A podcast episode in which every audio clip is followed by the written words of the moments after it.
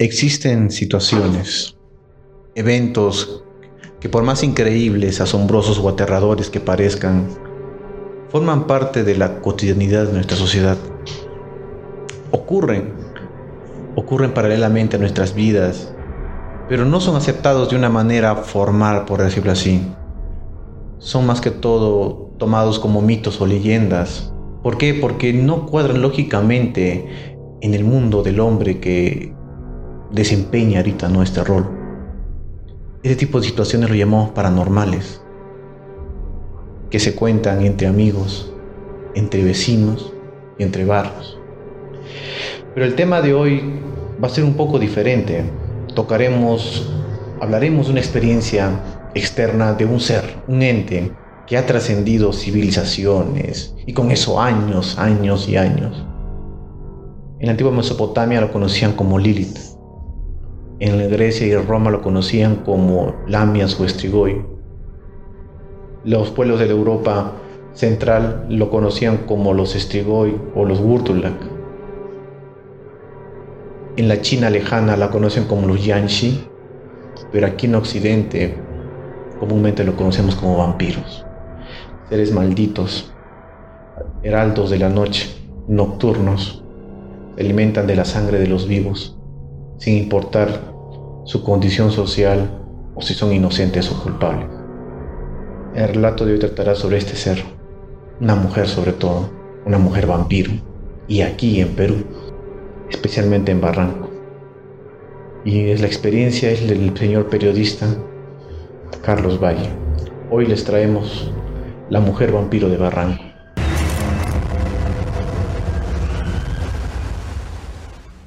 Nuestra historia comienza en una época un poco muy convulsa para el país, la década de inicios de los 90. Habíamos salido de una crisis social muy importante, ¿no? El conflicto armado interno. Y estábamos intentando salir de otra, lo que vendría a ser la crisis económica. Y por desgracia se vendría la crisis política, ¿no? Y es ahí, en, esa, en ese espacio de tiempo, donde empiezan a aparecer una serie de de crímenes, crímenes extraños, ¿no? de cuerpos, cuerpos como se llama degollados de oreja a oreja, cuerpos como se llama sin sangre. Y es donde atrae y donde empieza a participar nuestro personaje principal.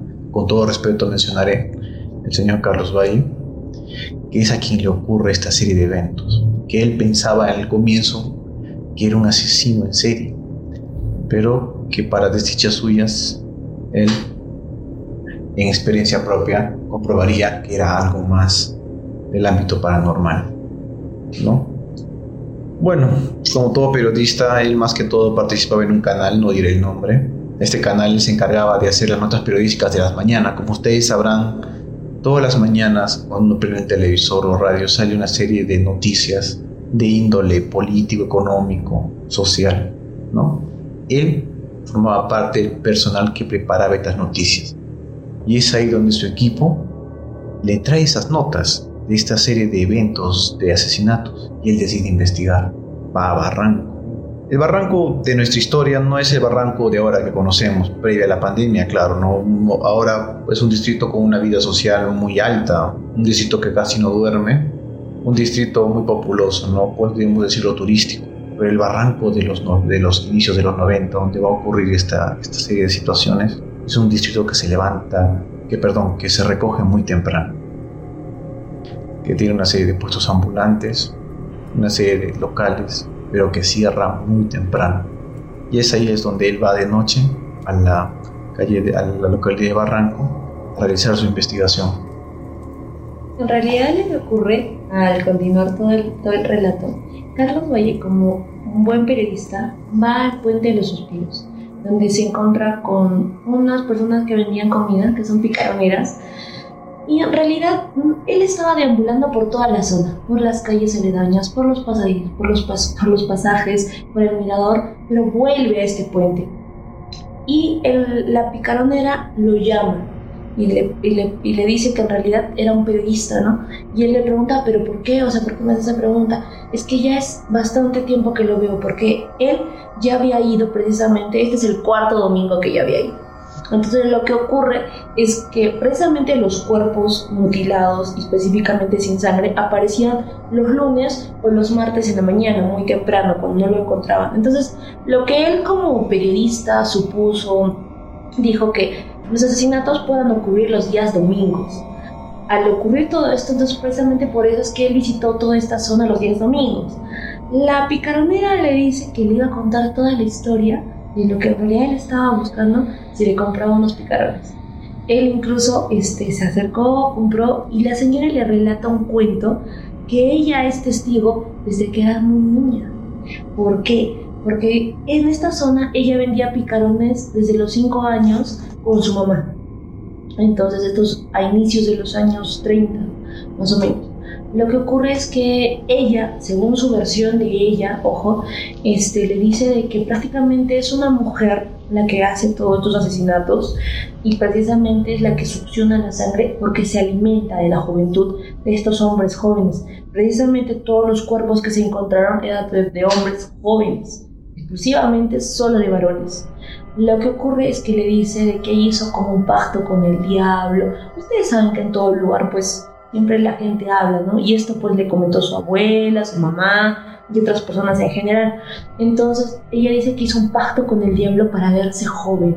Y en realidad, en realidad todo esto este, concuerda, porque a esta mujer se le ve en un rango de 23, 24, 25 años, pero desde aquellos años. Entonces, pero en realidad es una persona vieja, arrugada lo que ocurre es que le comenta todo esto y que esto ocurre desde los años 30, luego vuelve a pasar en los años 60 y nuevamente está ocurriendo en los años 90.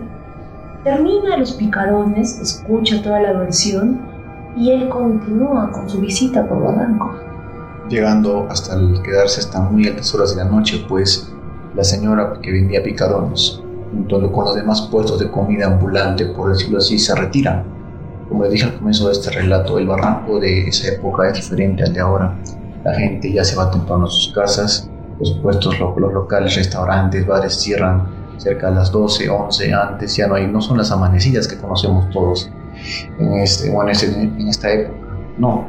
Pero quien se queda ahí son pocas personas y una de esas personas es el señor periodista Carlos Valle. Él agarra y decide quedarse hasta el último para ver tratar de encontrar un sospechoso, algo que lo haga seguir una pista, ¿no? Como todo periodista de investigación del ámbito, bueno, desde el ámbito policial, ¿no?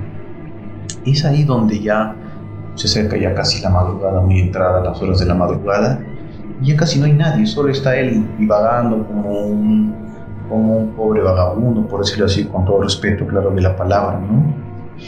Y llegando, llegando por una pequeña calle, en la cual hay una serie de árboles con unas pequeñas banquitas para sentarse públicamente. Claro. Y es donde nota algo extraño. Ve a una mujer sentada. Frente a la mujer hay un hombre. La mujer era media, medio vestida un poco raro para la época, pues tenía un vestido negro.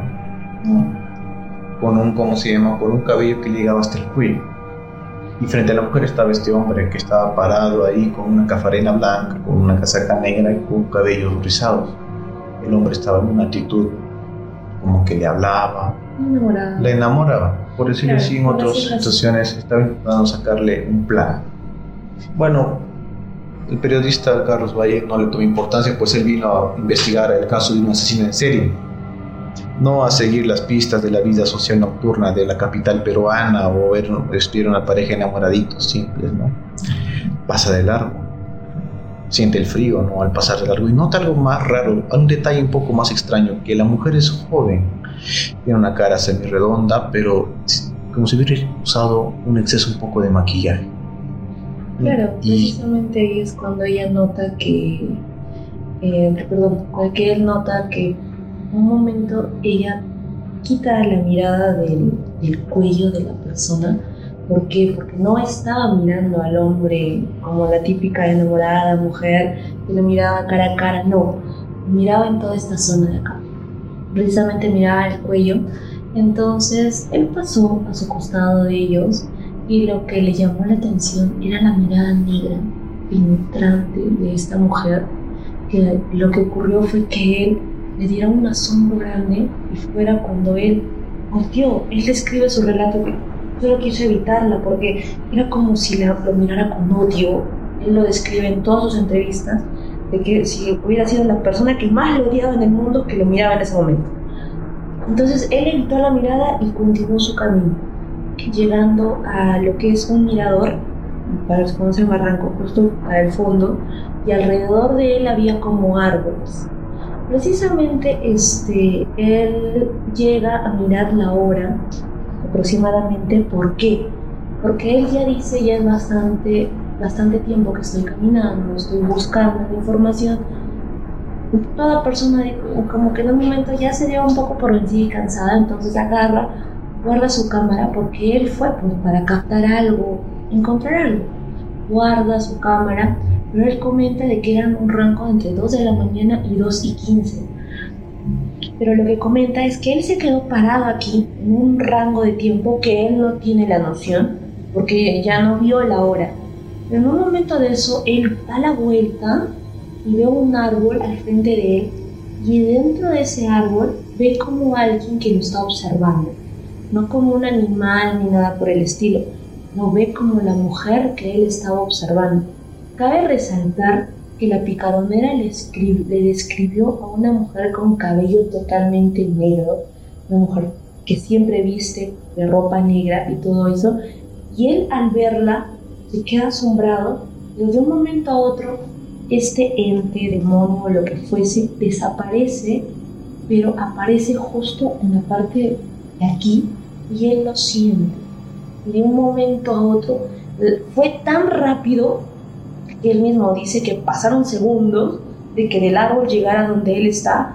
Entonces después de eso estuvo frente a él, se paró frente a él y lo que más recuerda era de que ya no era la típica mujer joven, hermosa, bella, sino era una mujer que hubiera envejecido más de 60 años al rango de su edad, este, una vieja o anciana de 90 años aproximadamente lo que ocurre es que ve como su cara toda cuarteada con un maquillaje, con una cara blanca y, y precisamente el cuello tapado. La picaronera también le menciona de que ella oculta su cuello, porque bajo, él, bajo eso se observa su verdadera edad, ¿no? Pero precisamente pasa esto y se queda él frente a, a este ente demonio. Entonces lo que pasa es que justo abre la boca precisamente para mencionarle algo. Le dice, ¿sabes qué hora es? Le dice. Entonces, una voz toda tenebrosa, sollozante, le menciona que es, o sea, es la hora de los muertos, ¿no? O sea, pero imagínense tal, tal, ¿cómo podríamos Tal situación. Tal situación que lo dijo, que se quedó él impactado, ¿por qué? Porque vio incluso en su boca musgos, o sea, como tierra, lo que después me recuerda es que precisamente su lengua cruzó sus labios. En ese momento él sacó una fuerza de voluntad que en realidad agarra y la empuja, ¿verdad? Sí, la empuja porque reacciona al impulso de la supervivencia que le nace. Lo que está frente a él es algo extraño, algo que no es de este mundo. ¿Qué hombre no va a reaccionar así? Bueno, pocos, ¿no? Pocos. Por decirlo así. Pero ¿qué hombre no va a reaccionar, por decirlo así, a ver un ser que de la nada aparece frente a él, que le dice que, que le pregunta qué hora es, y que su cara, que hace unos instantes era una joven hermosa, bueno, que vestía estrafalariamente con un color negro, ahora es una vieja, con ese maquillaje con rasgaduras en la cuello, y como dice mi amiga Zenaida, con busco entre los pliegues de los dientes. Su instinto reacciona, la empuja y sale corriendo. Mientras él corría, estaba contrariado, su cabeza era una mezcolanza de ideas entre miedo y, asombro. bueno, cualquier, no todos reaccionarían así, pero ya se imaginarán qué pensamientos o ideas pasaban mientras corría. Lo raro de esta, de esta situación también es de que él cuenta que mientras corría sentía una sensación de algo sobre la nuca que lo raspaba, algo que como que quería atraparlo, y también un sonido gutural, un gruñido, parecía así como si fuera un, animal, algo, pero él sentía claramente que estaba atrás de él, y él corría y corría y corría hasta llegar a lo que es la parte del puente de los suspiros. Lo cruzó subió las escaleras y cerca ahí había una, unos niños de la calle abandonados. Bueno, en esa época los conocían más popularmente como los pirañas, ¿no? Pobres niños sin hogar o abandonados. La cuestión que los niños al verlos subir rápidamente hacia su persona de ellos, se sorprenden, se levantan y le dicen, Señor, Señor, no sabe lo que venía atrás de usted. Carlos Valle, sorprendido, le dice, ¿no? ¿Qué, ¿Qué, venía atrás de mí? ¿Qué era? ¿Qué era? Y uno por uno le empieza a decir que vieron como si fuera una especie de nube negra, de que, de que esa nube negra salía como una especie de garra, algo que lo quería tocar. Era lo que él sentía en su nuca mientras corría. Otro le decía que vio una especie de animal grande que lo estaba correteando. Y otro dice que vio una mujer levitando con un cabello que flotaba y flotaba y flotaba. La cuestión que Carlos Valle le dijo, cálmense, le dijo a los niños que se calmaran, que le dijeran qué es lo que vieron. Y bueno, ellos acordaron o concluyeron de que lo que vieron era como un algo que flotaba, que tenía un cabello bien largo y que sacaba una especie de garras que lo quería atrapar. ¿Sí? Contrariado él regresa al canal, después de esa experiencia muy sobrenatural y con una serie de mezcolas. Su idea echa, su cabeza, perdón, echa una mezcolanza de ideas y de emociones. Claro, precisamente ahí es cuando en realidad llega un rango, él sí recuerda esta hora, era un rango de entre 6 y 6 y media de la mañana, porque como ya lo mencionamos al inicio, tenía que sacar las noticias matutinas, ¿no? Y en ese momento llega su, todo su grupo de trabajo y todo esto y le dicen, jefe, jefe, venga, venga, ¿qué pasó? Le dijo, otro homicidio en Barranco. Como que él se quedó, ¿quién no? Él estuvo ahí. Entonces, lo que pasa es que su grupo de trabajo llegó justo antes del levantamiento de, cuerpo del fiscal y hizo toda la, toda la toma de información y al mostrársela a él, lo que él observa es precisamente lo que es este, la casaca negra, la, la cafarena blanca y todo lo que describía al joven que estaba con la mujer hermosa que vio, ¿no? Y él se queda como impactado, ¿verdad? precisamente luego va donde el forense para averiguar qué pasó. Sí, porque después de que sus, sus colegas le pasaran esas fotos, ese video, se da cuenta que este, no, parece que no ha acabado, parece.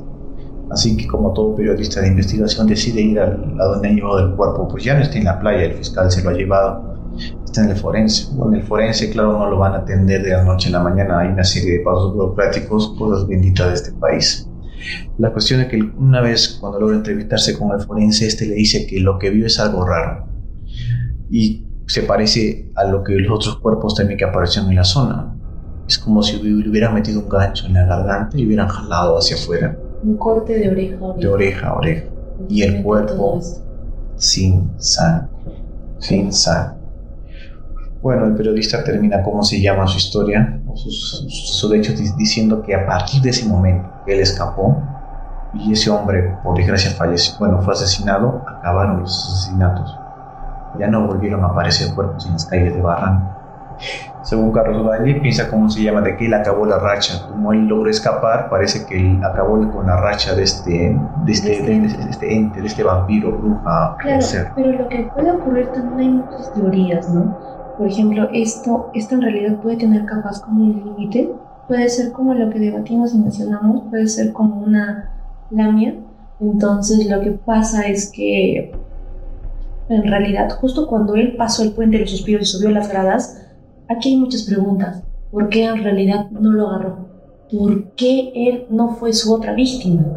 Y aparte hay una puede, puede ocurrir nuevamente, ¿no? Porque esto ocurrió en los años 90, en el año 1992, precisamente como ocurrió cada 30 años, puede ocurrir precisamente ahora en el año 2022. Justo el otro año que justo viene. El otro año que viene. Se cumplen 30 años y se va con y se va como se a cumplir el ciclo de lo que tanto narró la picarones de la señora que se entrevistó con Carlos Valle, como también que mismo Carlos Valle narra. Ahora, ¿Qué es una lamia? ¿Por qué mi compañera es una lamia? Una lamia podemos decirlo que es como una sirena vampiro. Pero a diferencia de un vampiro convencional, esta es una clase.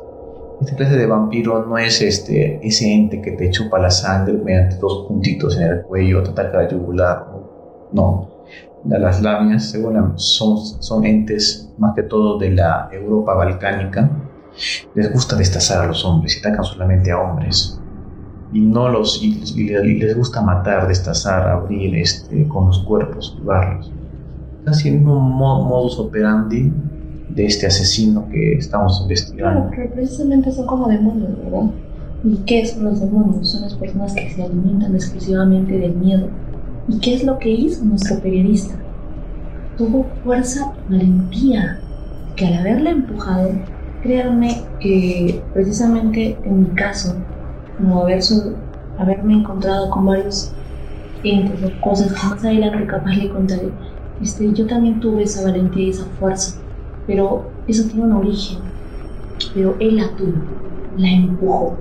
Y precisamente al haber escapado de todo esto, o bien en realidad debilitó tanto al demonio que cesó con todas las muertes, o simplemente ya era, solamente le faltaba una cuota a ese demonio de ese tiempo que se cobró con el joven que mató y posiblemente vuelva ahora precisamente en el año 2022 o en realidad simplemente pasó a desaparecer, desaparecer porque no cumplió la cuota y una, y una víctima se le escapó.